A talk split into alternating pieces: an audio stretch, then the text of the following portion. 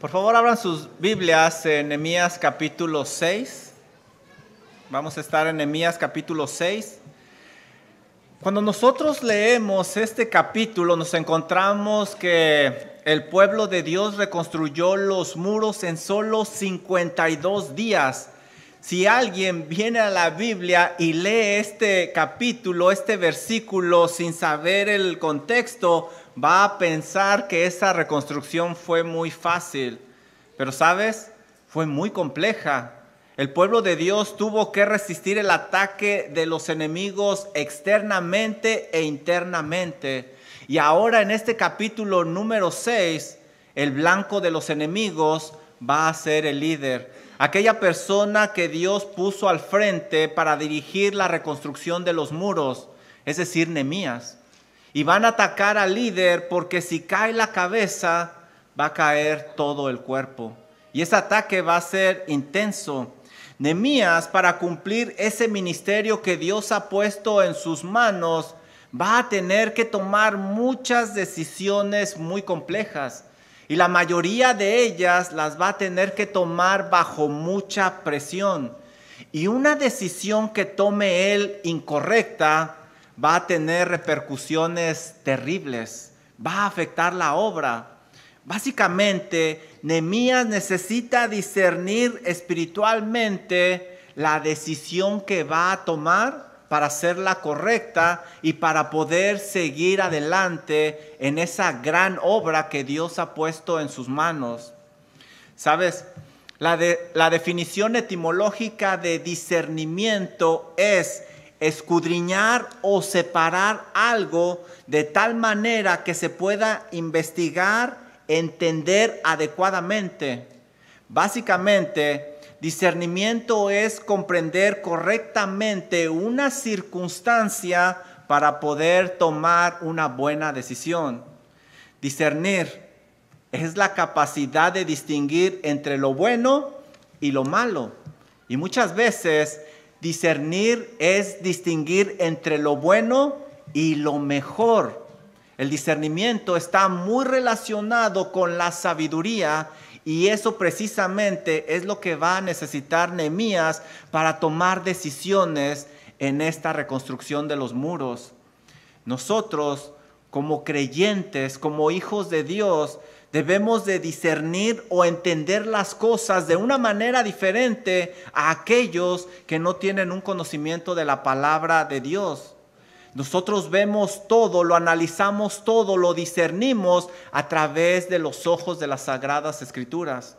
Por eso dice Primera de Corintios 2:14 lo siguiente: pero el hombre natural, es decir, aquel que no tiene una relación personal con Dios por medio de Cristo Jesús, pero el hombre natural no percibe, es decir, no entiende, no discierne las cosas que son del Espíritu de Dios, porque para él son locura y no las puede entender. Es decir, él ve la vida de una manera muy diferente, no comprende lo que dice la palabra de Dios porque esas cosas, dice este versículo, se tienen que discernir espiritualmente.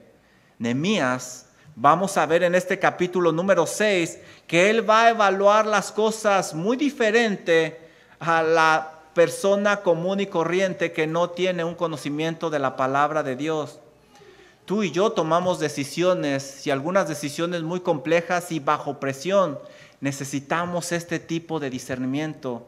Pero, ¿cómo saber cuál es la decisión adecuada? ¿Cómo saber qué hacer cuando la presión está encima de nosotros?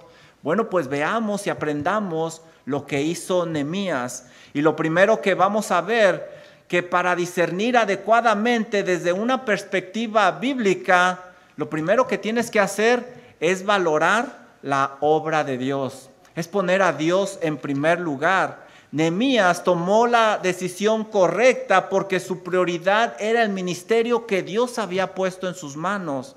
Como creyente, Dios te ha puesto un ministerio, Dios te ha puesto al frente de algo y le debes de dar la importancia que se requiere para que puedas tomar una buena decisión. Mira lo que dice el versículo número uno. Cuando oyeron Zambalat y Tobías y Gesem el árabe y los demás de nuestros enemigos, fíjate cómo Nehemías identifica a este grupo como enemigos, que yo había edificado el muro y que no quedaba en el portillo, aunque hasta aquel tiempo no había puesto las hojas en las puertas, es decir, no lo había terminado como ellos decían. Versículo número 2.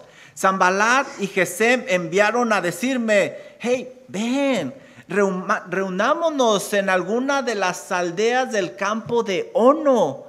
Cuando uno lee esto, dice, wow, los enemigos están invitando a Nehemías para reunirse. A lo mejor tienen buenas intenciones.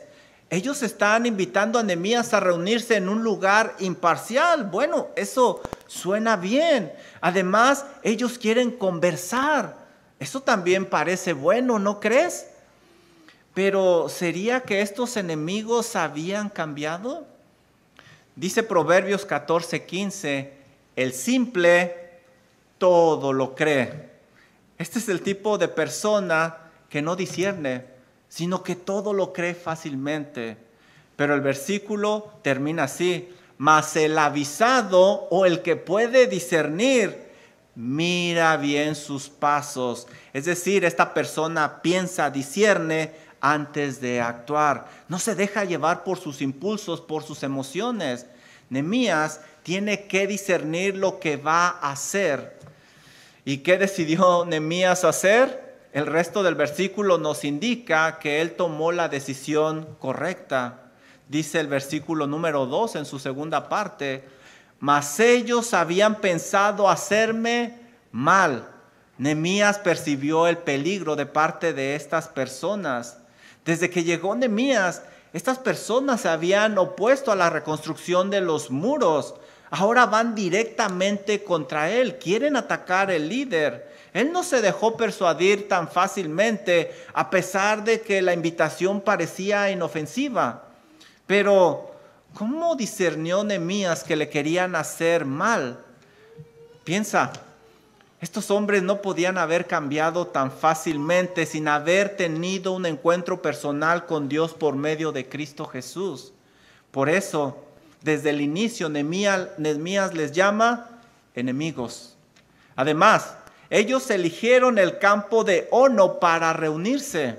Aparentemente es un lugar imparcial, pero este lugar estaba a tres días de distancia de donde estaban reconstruyendo los muros en Jerusalén. Piensen esto, tres días para ir, tres días para regresar, ¿son cuántos días? No saque la calculadora.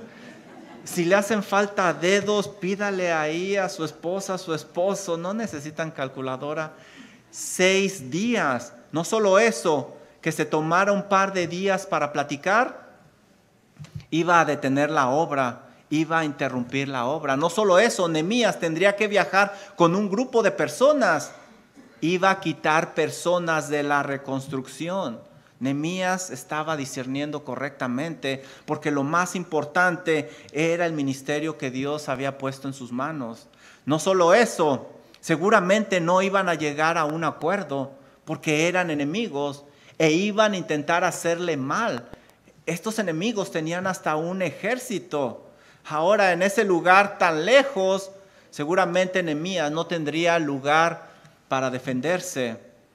Nehemías tenía un gran discernimiento espiritual porque supo juzgar adecuadamente. No fue un simple que se creyó todo fácilmente. Él no quería afectar la obra de Dios. Por eso te digo, querido amigo que nos acompañas en esta noche, no seas tan ingenuo cuando el enemigo te ofrece algo muy amigable que a primera instancia parece muy atractivo. Discierne la verdad a través de la palabra de Dios. Date cuenta si eso que te está presentando realmente va a traer una bendición a tu vida. Piensa si eso que parece tan bueno te va a acercar a Dios o te va a alejar. Si realmente tú valoras tu relación con Dios, la obra que Dios puso en tus manos, tomarás la decisión correcta porque traerá honra y gloria al nombre de Dios. Y sabes, al, decidir de esta manera, no te arrepentirás, porque va a traer la bendición de nuestro Dios. Eso fue lo que hizo Nemías. Nemías ya sabe que le quieren hacer daño, ahora tiene que irse con mucho cuidado y tiene que seguir edificando. Mira lo que dice el versículo número 3. Y les envié mensajeros diciendo, yo hago una gran obra. ¡Wow! ¡Qué frase! Y no puedo ir. No está diciendo que no quiere ir, él dice, no puedo ir. Es más importante lo que estoy haciendo, porque cesaría la obra dejándola yo para ir a vosotros. ¿Te fijas cómo Nemías valoraba eso que Dios había puesto en sus manos?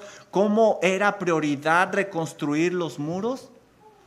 En su respuesta, él deja claro que es más importante obedecer a Dios y es lo que va a hacer él. Eso no va a competir con nada.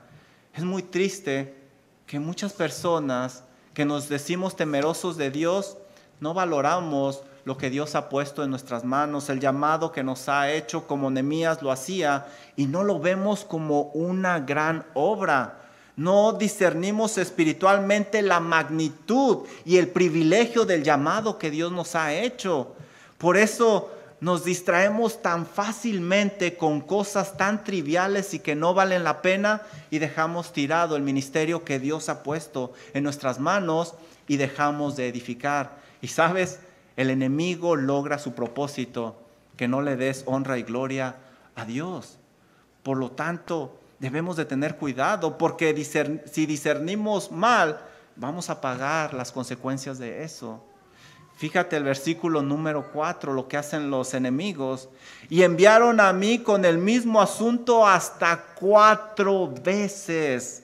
Los enemigos no aceptaron un no fácilmente, sino que estuvieron insistiendo para persuadir a Nehemías. Y la pregunta es, ¿cedería Nehemías ante esa presión tan fuerte de los enemigos? Mira lo que dice el resto del versículo. Y yo les respondí de la misma manera. ¿Cómo les respondió? No, porque estoy haciendo una gran obra. Realmente no había ni sombra de duda en Nehemías y él tenía una gran convicción que su Dios tenía prioridad y que él iba a servirle.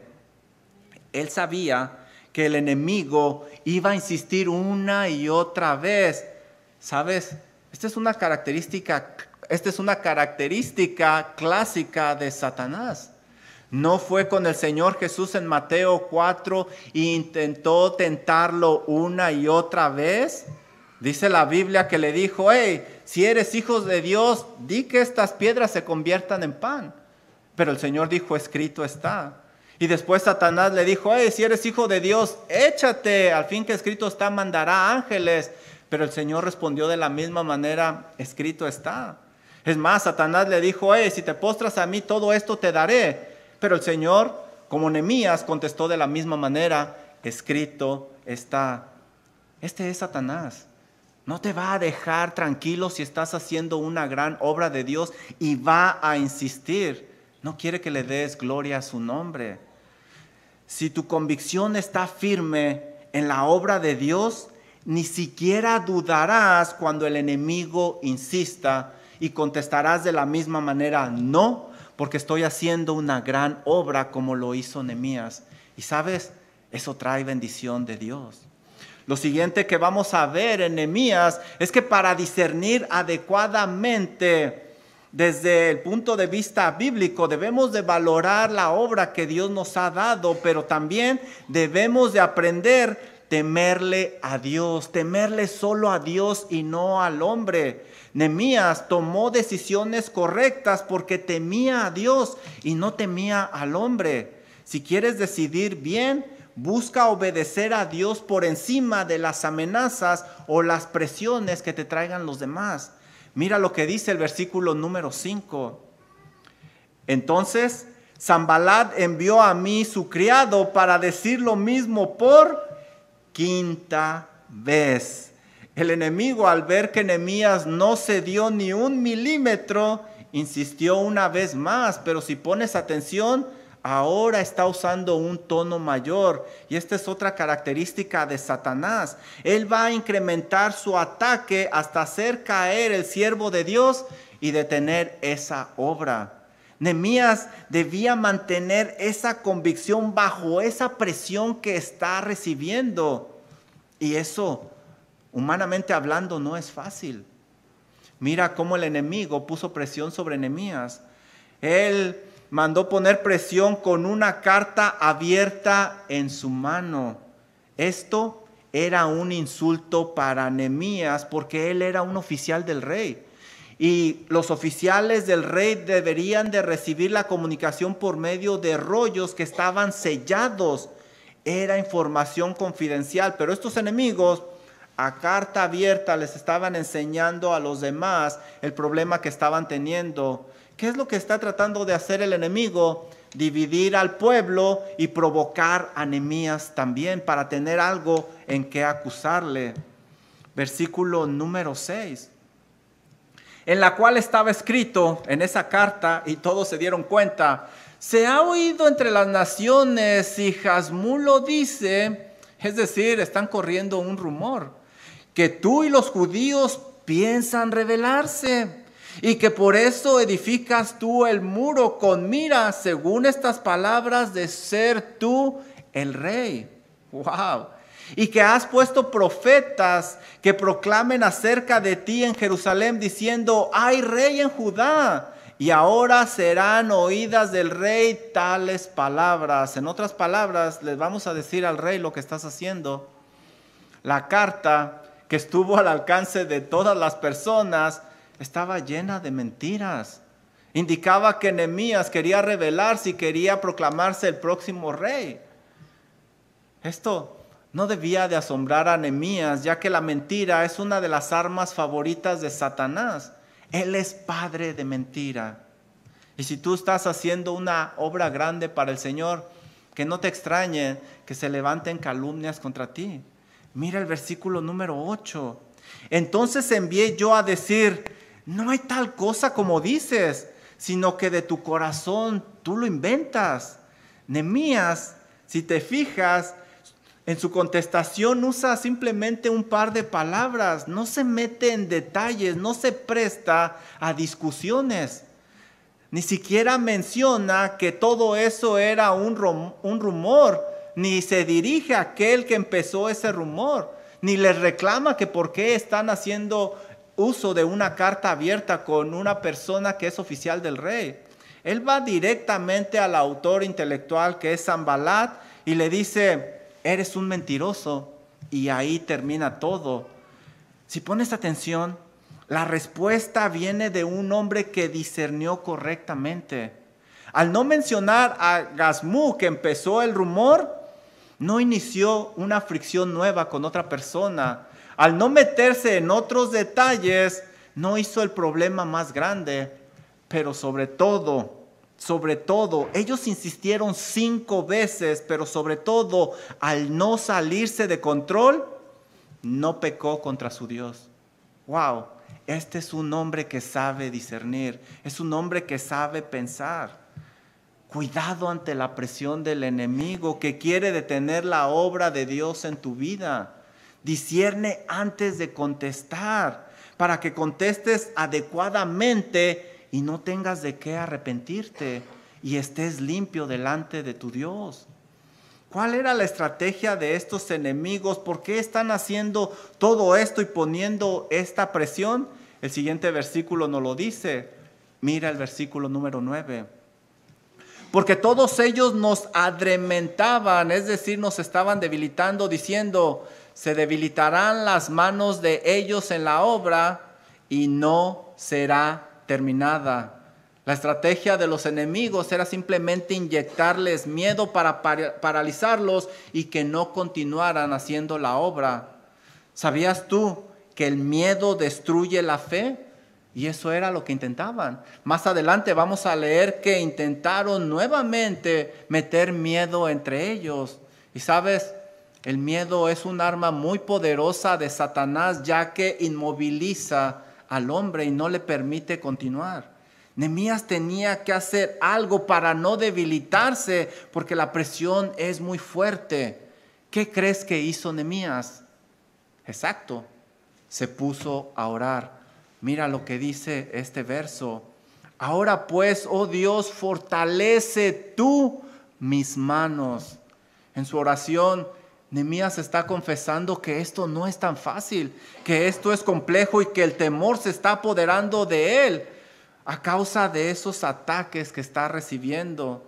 Si Nehemías oró de esta manera, esto quiere decir que el ataque fue mucho más intenso de lo que nosotros estamos leyendo. Fue terrible. En esa oración él indica que solo Dios, solo Dios le puede fortalecer. Solo Dios podría inyectarle esas fuerzas que él necesitaba en esos momentos. Era momento de ejercitar su fe como lo hacía aquel guerrero David, ¿te acuerdas? Dice Salmo 56.3. David dice, en el día que temo, yo en ti confío. Nemías sabía que al que se le debe de temer nada más es a Dios y no al hombre. El Señor Jesucristo dice en Mateo 10:28 estas palabras, no temas a los que matan el cuerpo, mas el alma no la pueden matar. Temed más bien a aquel que puede destruir el alma y el cuerpo en el infierno. A Dios debemos de temer. Y ese temor a Dios nos va a dar sabiduría. Y Nemías lo sabía. Dice Proverbios 1.7 que el principio de la sabiduría es el temor a Dios. Tenemos que temer a Dios y no al hombre. Y eso debe de estar en el momento que tomemos decisiones. Si quieres discernir bien para tomar la decisión adecuada, debes aprender a temer a Dios y no al hombre. Eso te va a ayudar a tomar una decisión que va a traer una bendición en tu vida.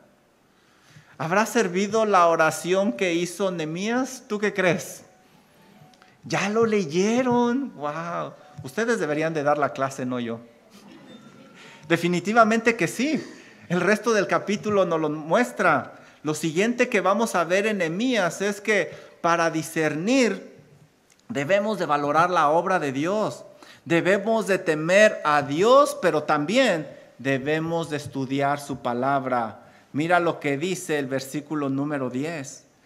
Vine luego a la casa de Semaías, hijo de Delaías, hijo de Mehetabel, por favor no le ponga así a sus hijos porque no voy a saber cómo decirle, le voy a decir, hey, mi hijo, ¿cómo estás?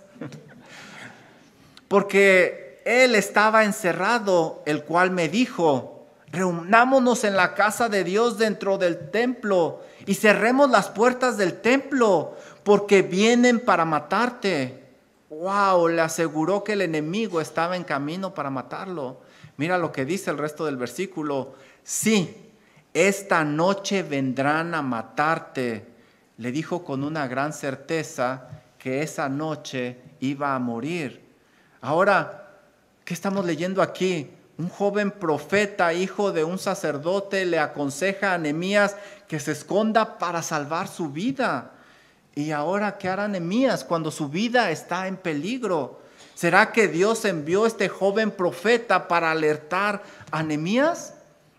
Nemías ahora más que nunca necesita discernir correctamente porque está bajo presión. Si se esconde, como sugiere este joven, el temor va a pasar a todo el pueblo. Si se esconde, eso va a indicar que no tiene fe en Dios, quien le puso al frente de ese proyecto de reconstrucción. Y los enemigos habrán logrado su objetivo que es detener la obra. Por otro lado, si no se esconde, corre el riesgo de que lo maten. ¿Qué harías tú en una situación así? La respuesta de Nehemías es simplemente impresionante. Miren el versículo número 11. Entonces dije, ¿un hombre como yo ha de huir? ¿Y quién que fuera como yo entraría en el templo para salvar la vida? No entraré. Definitivamente su oración sirvió y lo fortaleció. Nemías rehúsa esconderse en el templo no porque fuera un gran guerrero que sabemos que no lo era, sino porque supo discernir bíblicamente y no tuvo temor del hombre. Oswald Chambers dice lo siguiente, cuando tú le temes a Dios, no hay nada a lo que le puedas temer. Pero cuando tú no le temes a Dios, le temerás a cualquier cosa. Qué gran verdad. Fíjate lo que dice el versículo 12. Y entendí. Nemías nos está diciendo que él pudo discernir, llegó a entender la realidad detrás de todo esto, lo vio con otros ojos. ¿Cómo es que Nemías logró discernir la situación? Mira el versículo 12. Y entendí que Dios no lo había enviado, sino que hablaba aquella profecía contra mí porque Tobías y Zambalab lo habían sobornado. ¿Cómo supo Nemías que esto no venía de parte de Dios y que Dios no lo estaba protegiendo? Nemías discernió bien porque sabía la palabra de Dios. Miren, el joven le aconsejó encerrarse en el templo pero solo los sacerdotes podían ir más allá del altar. Dice números 18:7 lo siguiente, mas tú y tus hijos contigo guardaréis vuestro sacerdocio en todo lo relacionado con el altar. Dios le dice a los sacerdotes, ustedes están a cargo del altar y del velo dentro y ministraréis. Yo os he dado el don del servicio de vuestro sacerdocio. Esto era exclusivo del sacerdocio. Y el extraño que se acercare, morirá. Nemías sabía las escrituras. Detrás de esa situación también él entendía que estaba un Dios soberano trabajando en su vida. Dice Deuteronomio 13:4 lo siguiente no darás oído a las palabras de tal profeta. Dios alerta a su pueblo y les dice, no escuchen a esos profetas, ni a tal soñador de sueños, porque Jehová vuestro Dios os está probando para saber si me amáis a Jehová vuestro Dios, con todo vuestro corazón y con toda vuestra alma. Versículo 4, en pos de Jehová vuestro Dios andaréis y solo a Él temeréis. Nemías sabía esto, que Dios lo estaba fortaleciendo, que estaba probando si realmente tenía fe. Nemías discernió con sabiduría porque sabía profundamente la palabra de Dios. Dice Salmo 19:7, la ley de Jehová es perfecta que convierte el alma es decir, cambia a la persona. El testimonio de Jehová es fiel que hace sabio al sencillo, al simple, al que no tiene sabiduría. Ese era Nehemías, sabía la palabra de Dios. Qué importante es que aprendas correctamente la palabra de Dios. De otra manera, el enemigo va a llegar y te va a engañar muy sutilmente y vas a pensar que estás haciendo algo bueno delante de Dios cuando en realidad te está engañando. Muchos viven en el temor del hombre porque no saben bien la palabra de Dios. No desprecies ninguna oportunidad de estudiar la palabra de Dios con tus hermanos porque ellos están en la misma lucha, porque ellos están construyendo también vidas que den honra y gloria a Dios.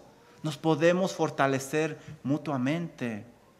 Mira lo que dice el versículo 13, porque fue sobornado para, para hacerme temer y que así pecase. Ellos querían que Nehemías pecara, pero no lograron hacerlo porque sabía la palabra de Dios.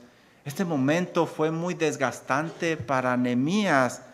¿Qué podría hacer Nemías para recobrar fuerzas? ¿Qué crees que hizo?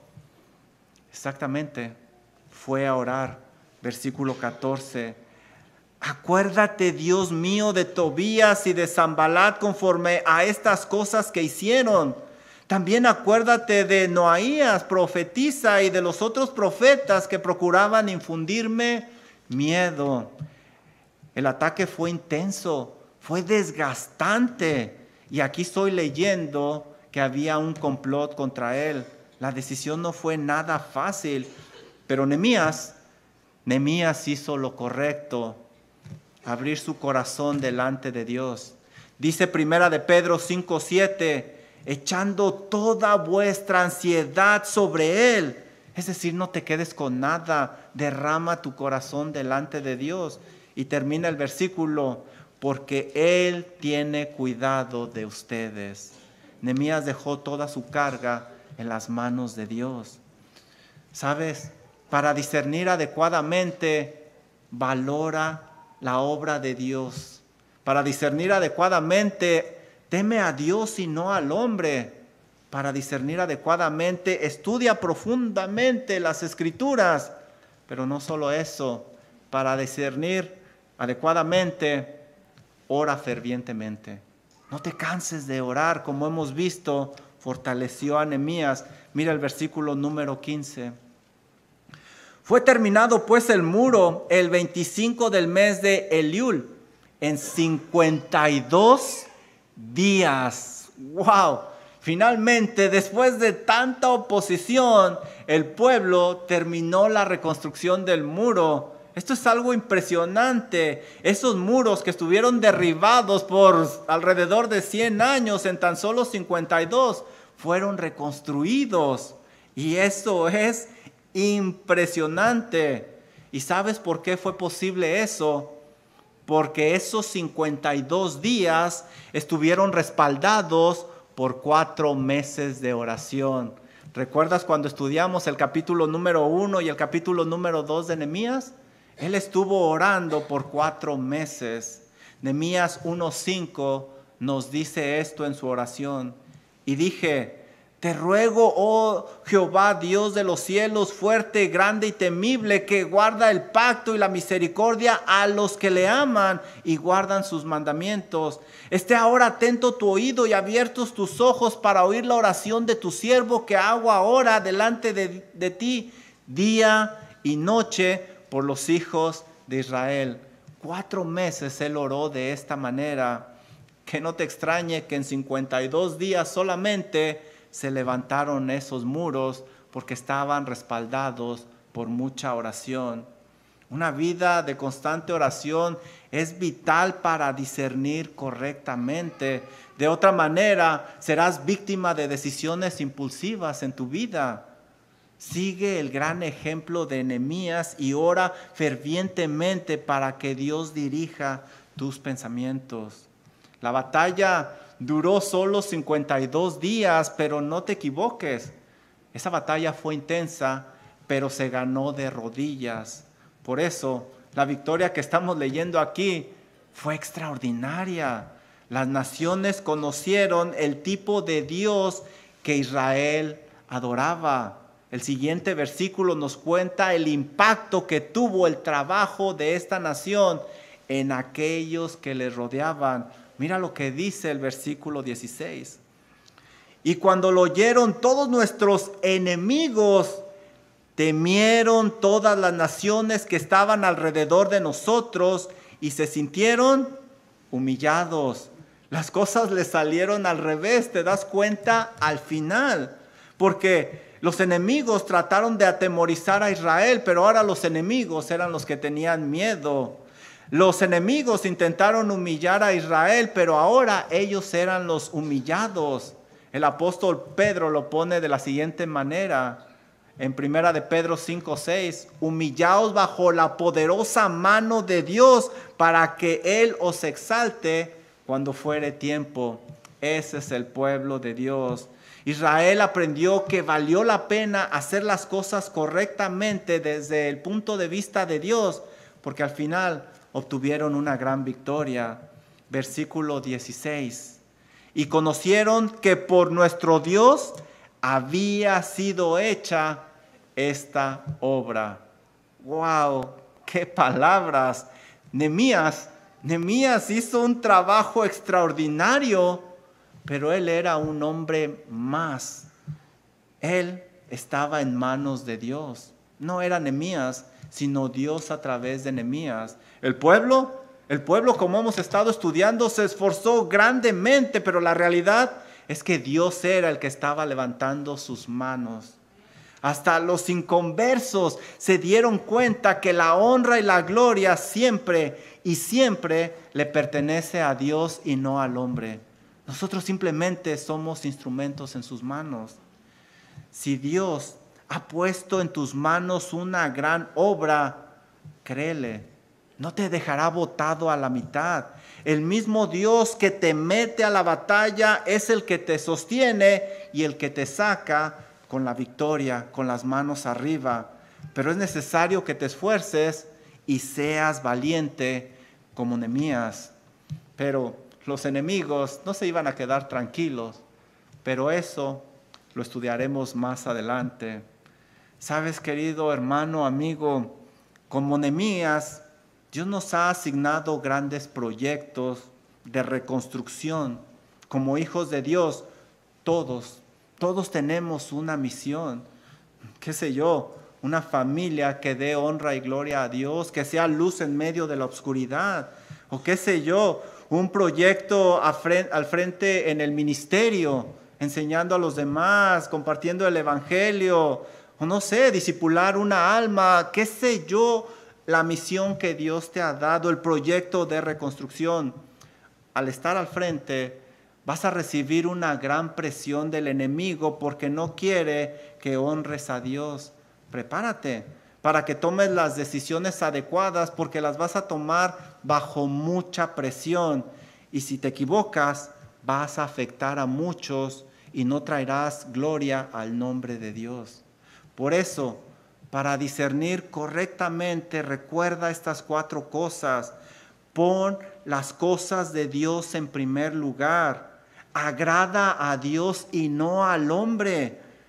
Escudriña la palabra, aprende la profundidad. Y por último, ora fervientemente.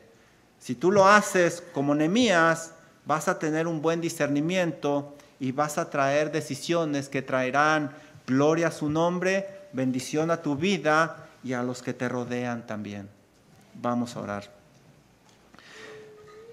Amado Padre Celestial, qué maravilloso es escudriñar su palabra y darnos cuenta de estos grandes tesoros. Ciertamente la vida muchas veces se torna muy complicada, muy difícil. Ahora podemos ver a través de otros ojos que el enemigo quiere detenernos, que el enemigo quiere que estemos atemorizados todo el tiempo para no seguir adelante reconstruyendo y levantando muros para su honra y para su gloria, Señor. Pido, Padre Celestial, que usted nos ayude a mantenernos firmes como este siervo Nehemías. Señor, solo usted sabe las luchas que pasan mis hermanos. Ayúdeles, Padre Celestial, a ponerse de pie y seguir adelante. Ciertamente lo primero que vemos nosotros en este capítulo, que Nehemías era un hijo suyo.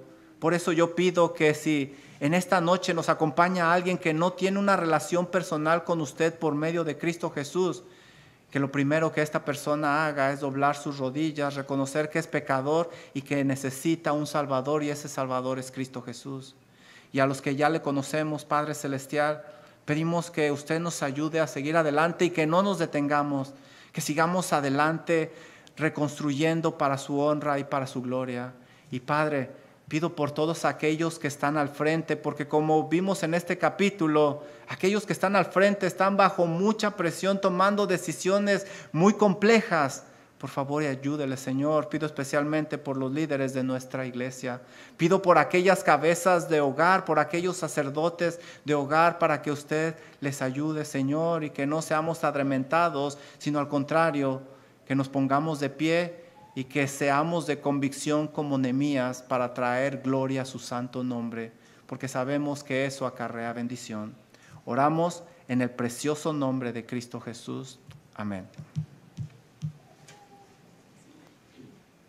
Ah, se pueden poner de pie.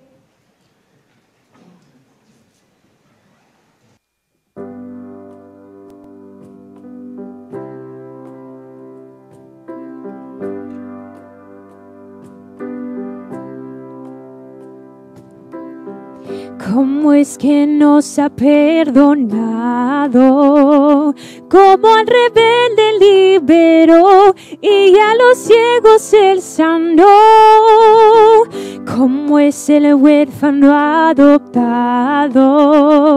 Si de su gracia se alejó y sus caminos rechazó. Maravilloso es el amor del Padre demostró, enviando a su Hijo único y nos rescató. Nos salvó y ha perdonado, guiándonos con su cuidado. Maravilloso es el amor de Dios.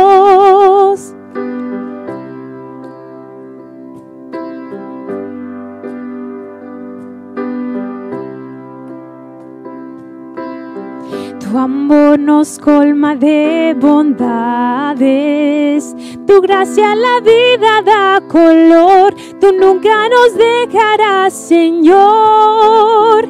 Tu espíritu lo has derramado, nuestra adopción ya confirmó y el porvenir aseguró. Es el amor que el Padre demostró, enviando a su Hijo único y nos rescató.